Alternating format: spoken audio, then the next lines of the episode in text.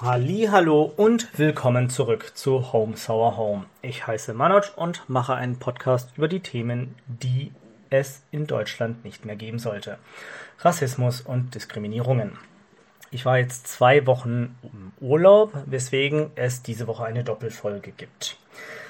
Ansonsten gebe ich meinen Senf zweimal pro Woche ab. Dienstags gibt es eine persönlichere Folge von mir. Freitags wird das weltpolitische Geschehen von mir kommentiert. Hier stehen dabei die rassistischen Entgleisungen im Fokus, die ich stets versuche einzufangen. Heute mache ich eine Doppelfolge, wie ich es vorhin schon angekündigt habe, weil ich es am Dienstag leider nicht geschafft habe. Eine Folge rechtzeitig ähm, immer an den Start zu bringen. Ja, wie ich es feststellen musste, ist doch vielleicht ein bisschen schwieriger als ja angenommen. Ich bitte dies zu entschuldigen und hoffe, dass ihr trotzdem mir treu die Stange haltet. Heute geht es um das Thema Öffentlichkeit. Ist mir letzte Woche im Urlaub passiert und ja, es passiert mir auch beinahe mindestens einmal wöchentlich. Ich habe mal von einer POC-Freundin gehört, Rassismus gehört für sie zu ihrem Alltag und der Alltag ist eben Rassismus erfahren. Für diesen Spruch hat sie damals in der Uni in unserer illustren Runde enorm viel für Empörung gesorgt. Und natürlich auch hat dies zu einer Diskussion geführt. Aber ich möchte das in dieser Folge ein wenig ausführen und vor allem auch ausdehnen. Und da machen wir einen kleinen Schlenker in meine Kindheit, da ich vieles damals sehr befremdlich fand oder überhaupt nicht verstanden habe. Das gehört natürlich auch dazu im Erwachsenen, beziehungsweise nicht im Erwachsenen, sondern wenn man als Kind aufwächst. Aber was sozusagen ja als Konzept sozusagen mir nicht so äh, ja sich nicht so ganz erschlossen hat. Und ja, da mache ich mal oder da gebe ich euch einfach mal ein Beispiel. Also ähm, meine Eltern hatten nicht so wirklich was mit Deutschen zu tun, weil sie eben nur mit der Arbeit beschäftigt waren. Das war in den 80ern. Und auch diese Thematik, ich glaube, man hatte da ein ganz anderes Verständnis dafür. Also da gab es früher noch dieses Denken, okay, wir arbeiten hier und dann gehen wir wieder zurück in unser Heimatland. Das war früher mal so ein Gedanke und es, hieß, es hieß auch früher mal Ausländer oder Fremdenfeindlichkeit oder Multikulti. Die leben da und wir leben hier. Die gehen irgendwann wieder zurück und sollen uns nicht auf der Tasche liegen, weil wir, die Deutschen, die Bio-Deutschen, das gab es als Wort sicherlich damals nicht, aber als Deutsche hat man sich sicherlich in einem anderen Kontext verstanden, hatten mit anderen Dingen zu kämpfen. Heute im Jahr 2021 ist das natürlich anders. Und heute wird die Öffentlichkeit als Zerreißprobe dargestellt. Was darf man eigentlich noch sagen? Gab es immer mal wieder als Schlagzeile. Hier werde ich auch sicherlich irgendwann mal eine eigene Folge diesbezüglich machen, aber nicht heute. In der Kindheit habe ich es weniger mitbekommen, da sicherlich auch nicht solch eine Gefahr von einem Kind ausging, jedoch machte es sich hier und da doch bemerkbar. Ich weiß auch nicht, wie ich es genau benennen soll. Ich kann auch nur von einem Gefühl sprechen und von Erfahrungen, die ich selbst gemacht habe, aber nicht von final in Stein gemeißelten Gegebenheiten.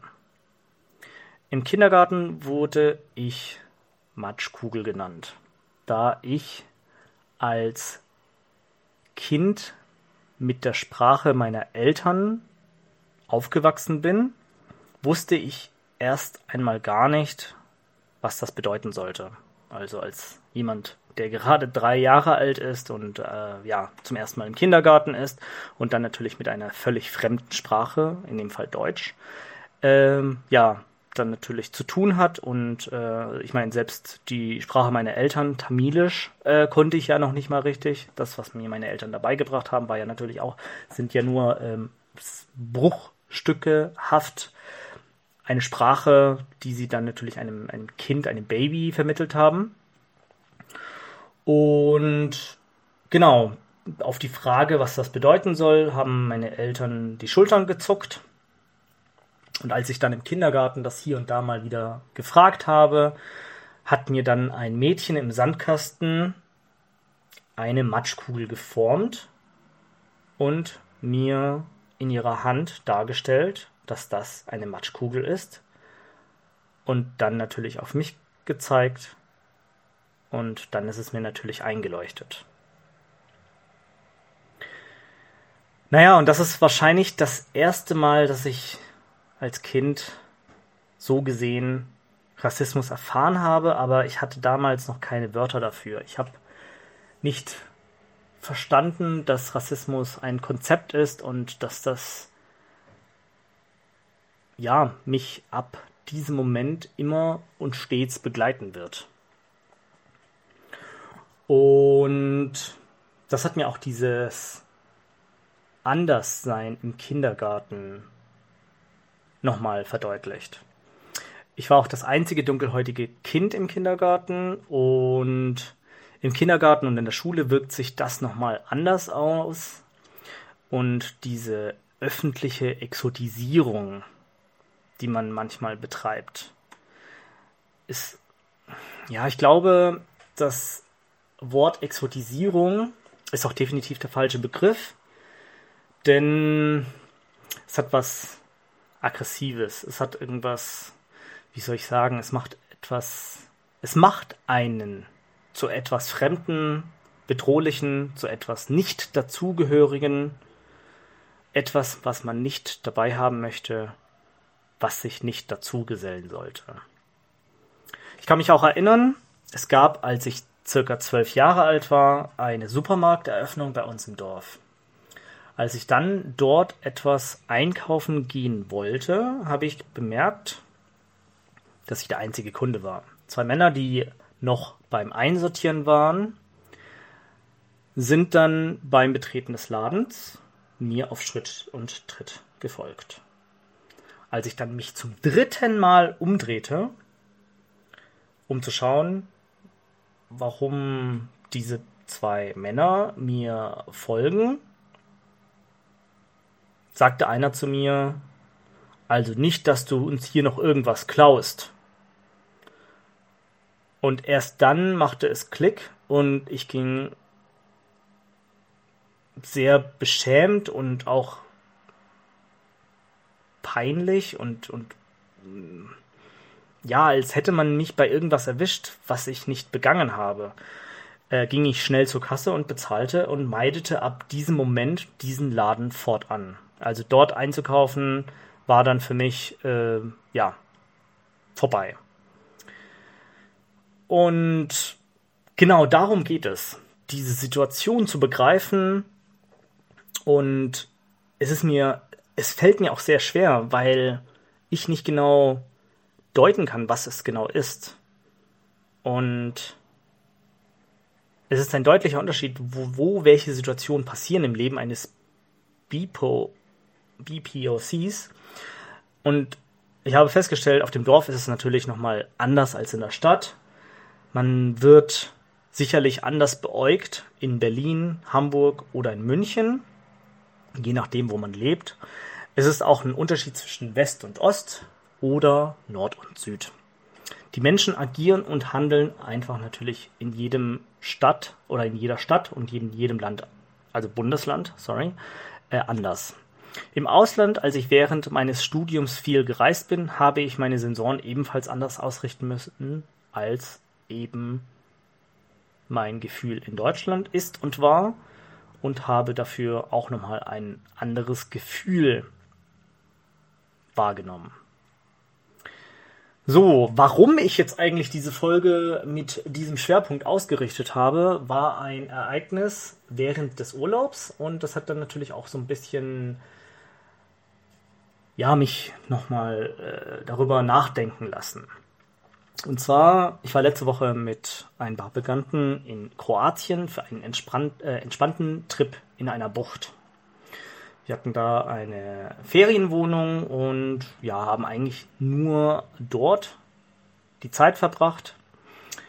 Und da habe ich einmal, als wir eben einkaufen waren, wieder einmal eines dieser Momente erlebt, die ich einfach niemandem wünsche.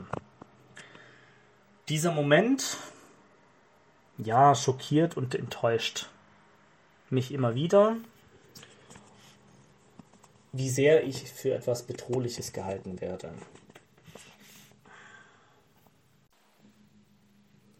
Dort war ich unter Bekannten und wie gesagt, also wenn man in seiner Bubble ist, dann ist alles in Ordnung, aber wenn man den Step nach draußen wagt, dann kann sowas natürlich auch passieren.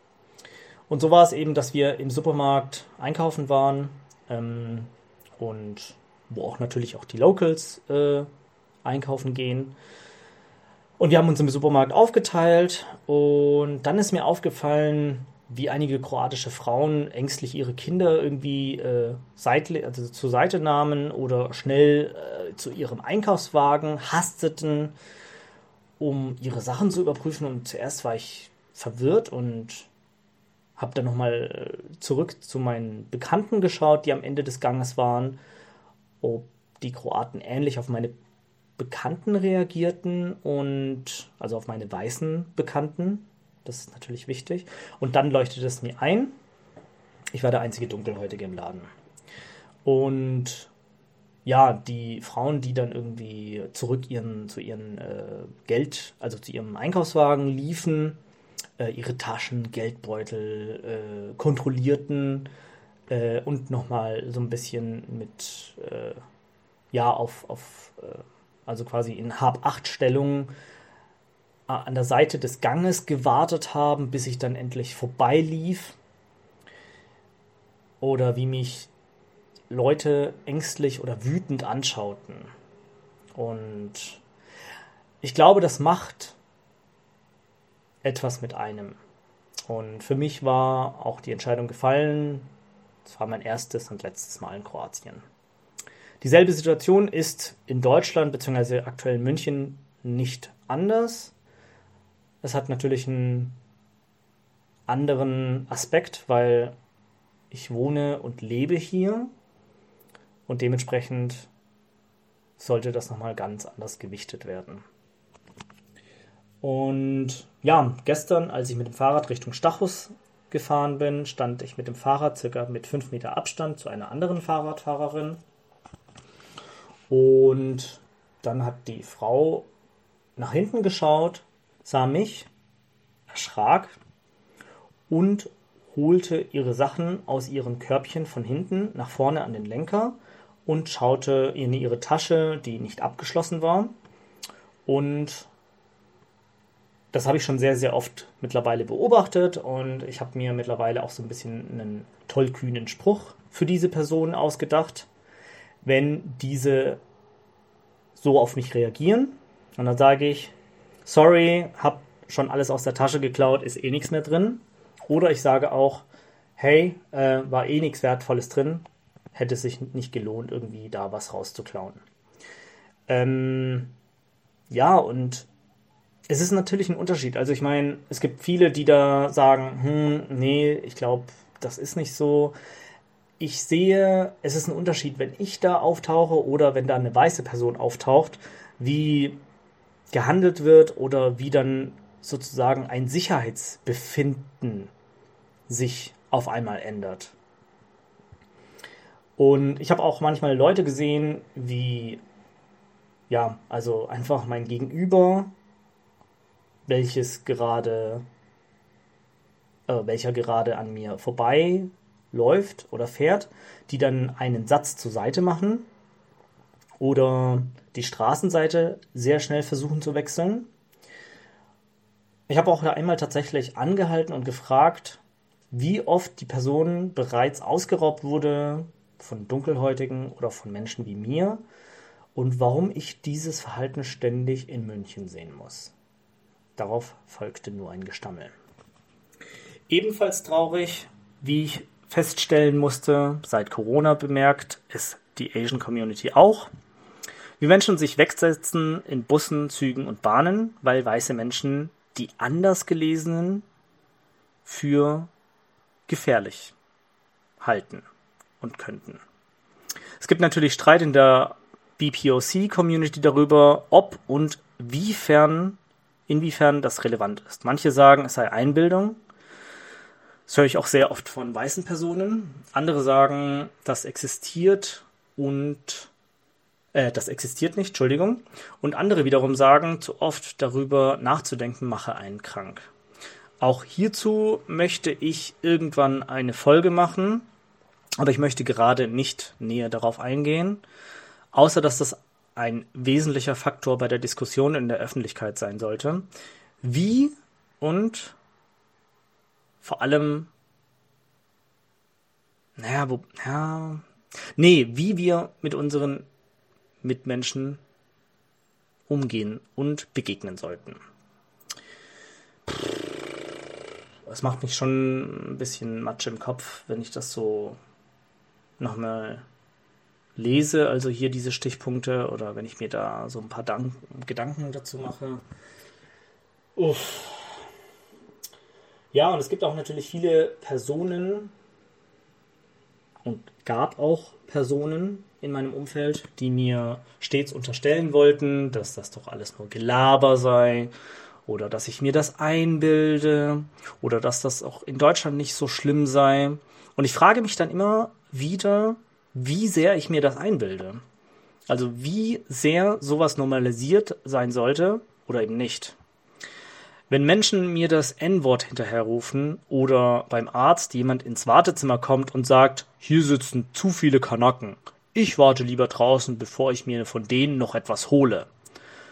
Und sich niemand rührt oder aufschreckt, dann frage ich mich, was nach deren Definition Einbildung sein soll.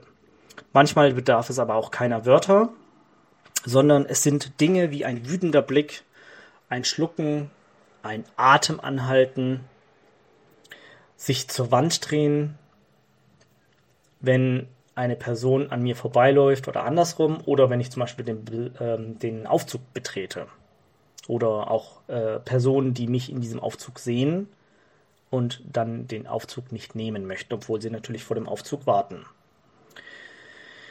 Oder eben wie eben das von heute Morgen geschilderte.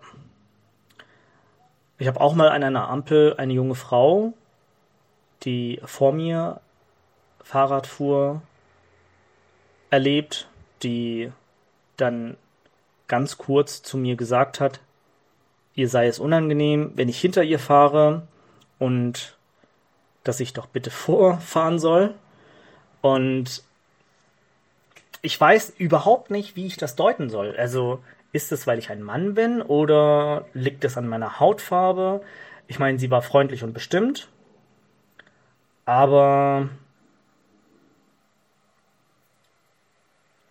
ich weiß es nicht. Also es ist super schwierig und ich meine, in dem Moment habe ich es als nicht ganz so schlimm empfunden, als jetzt zum Beispiel eine Situation, wo eine Person hastig mich erblickt, sofort nach Geldbeutel und Handy kramt in der Tasche und erleichtert sozusagen wieder so, ja, zusammensackt oder, oder seiner oder ihres Weges geht. Und ja, das macht es dann für mich so schwer, das Ganze einzuschätzen, inwiefern das daran liegt, dass ich ein Mann bin oder dass es an meiner dunklen Hautfarbe liegt oder dass die Person extrem ängstlich ist. Aber die Frage ist, wenn ich einen weißen Kumpel habe oder mit meiner äh, Freundin, die auch weiß ist, das sehe und da ganz anders umgegangen wird, dann ist es natürlich nochmal was ganz anderes, als eben, wenn ich da ganz alleine unterwegs bin. So, das wäre Teil 1. Teil 2 wäre der politische Teil, der nun beginnt. Und zwar die Bundestagswahl. welche vor der Tür steht. Und seit letzter Woche hängen auch in unserer Straße Plakate. Von einigen Parteien habe ich noch nie was gehört und das ist ja auch an sich nicht so schlimm. Dass bestimmte Plakate plak ähm, kaputt gemacht werden, gehört auch ja, zu einem politischen Ton. Und dass AfD-Plakate in den reichen Stadtteilen hängen, wohingegen in den armen Stadtteilen diese selbstverständlich kaputt gemacht werden oder von Randale betroffen sind. Was mich jedoch sehr wundert, ist folgendes, und zwar, es gibt die Partei Die Basis, und diese Plakate hängen seit dieser Woche auch bei uns im Stadtteil und bei uns in der Straße. Und ich hätte schwören können, dass mir das irgendwie bekannt vorkommt. Bis ich dann, ja, gestern kurz mal bei Wikipedia geschaut habe und zack, bumm, wie Schuppen von den Augen ist es mir gefallen. Die Querdenkerpartei. Die ehemals Widerstand 2020 oder Wir 2020 hieß. Mittlerweile präsentiert sich dieses Sammelsurium aus Querdenkern, Nazis, Aussteigern, Hippies, Reichsbürgern und querulante Intellektuelle als eine bürgerliche Partei, die nicht als Protestpartei wahrgenommen werden möchte. Mit grundgesetzlichen Ansprüchen tritt die Partei auf, jedoch wirkt mir der Anstrich zu perfide. Ja, aus ehemaligen Telegram-Channel-Moderatoren, die nach wie vor Corona-Proteste in großen Städten organisieren und ein Ende der Corona-Maßnahmen fordern oder Corona teilweise leugnen. Aus diesem Teil besteht diese Partei. Weswegen ich es ähnlich falsch oder gefährlich einstufe wie die AfD oder zum Beispiel die NPD. Wieso aber, warum niemand bislang zu dieser Partei irgendwie hat etwas verlautbaren lassen, ist mir jedoch schleierhaft. Vielleicht weil sie zu klein ist oder. Gute Frage. Also die AfD und die anderen Nazi-Parteien, die auch mal alle sehr klein gewesen waren, haben mittlerweile einige Prozente, die sie nun in der Bevölkerung einholen. Ich sehe es wie eine ideologische Aushöhlung des deutschen Parteiensystems. Wir werden mit mehr und mehr rechten Parteien und Einflüssen überflutet, die nur auf ihre Chance warten, die deutsche Demokratie hinwegzuspülen. Keine Frage, es ist schon mehr als lange Zeit, die CDU abzuschaffen. Deutschland ist eine abartig lobbyistische zerklüftete Bucht geworden. Und man sollte solche demokratie- und menschenfeindlichen Parteien bereits im Keim ersticken. Wenn hohe Politiker das Erschießen von Kindern oder das Anzünden von Geflüchtetenheimen fordern, ist bereits schon lange ein Maß überschritten. Diese Anstifter müssten oder müssen, wenn es hochkommt, besser gesagt, ja, lächerliche Bußgelder bezahlen oder es reicht eine läppische Entschuldigung in einem Halbsatz aus, um danach genau dasselbe wieder in schwurbeligen Wörtern fortzusetzen. Und es ist zum Kotzen, wenn man sieht, dass Polizei das hinnimmt oder der Gesetzgeber, der Gesetzgeber, Entschuldigung, feuchtfröhlich die Füße stillhält. Hier nochmal ein Gruß an den ehemaligen Verfassungsschutzchef Hans-Georg Maaßen. Ich fordere zu mehr Handeln auf. Und ja, zu guter Letzt möchte ich nochmal den Wahlomat empfehlen. Es gibt auch Wahltraut. Sucht das mal einfach bei Google. Das sind zwei Webseiten, die euch helfen sollen, eure Wahl zu treffen bei der Bundestagswahl. Letzteres beschäftigt sich sogar mit feministischen und ja, gleichberechtigten Thematiken. Und CDU, CSU, AfD und alle anderen Lager, die die rechte Seite bedienen sollten, auf jeden Fall nicht gewählt werden. So, ich komme zum Abschluss und ich hoffe, euch hat diese Folge gefallen. Bitte abonniert diesen Podcast, haut mir bei iTunes eine tolle Bewertung rein oder gebt mir etwas Kritik. Feedback höre ich gerne und ich werde bald andere Möglichkeiten schaffen, mit mir in Kontakt zu treten. Bis dahin, bleibt geschmeidig, bleibt cremig und vielen Dank fürs Zuhören und Einschalten. Home Sour Home, Peace out.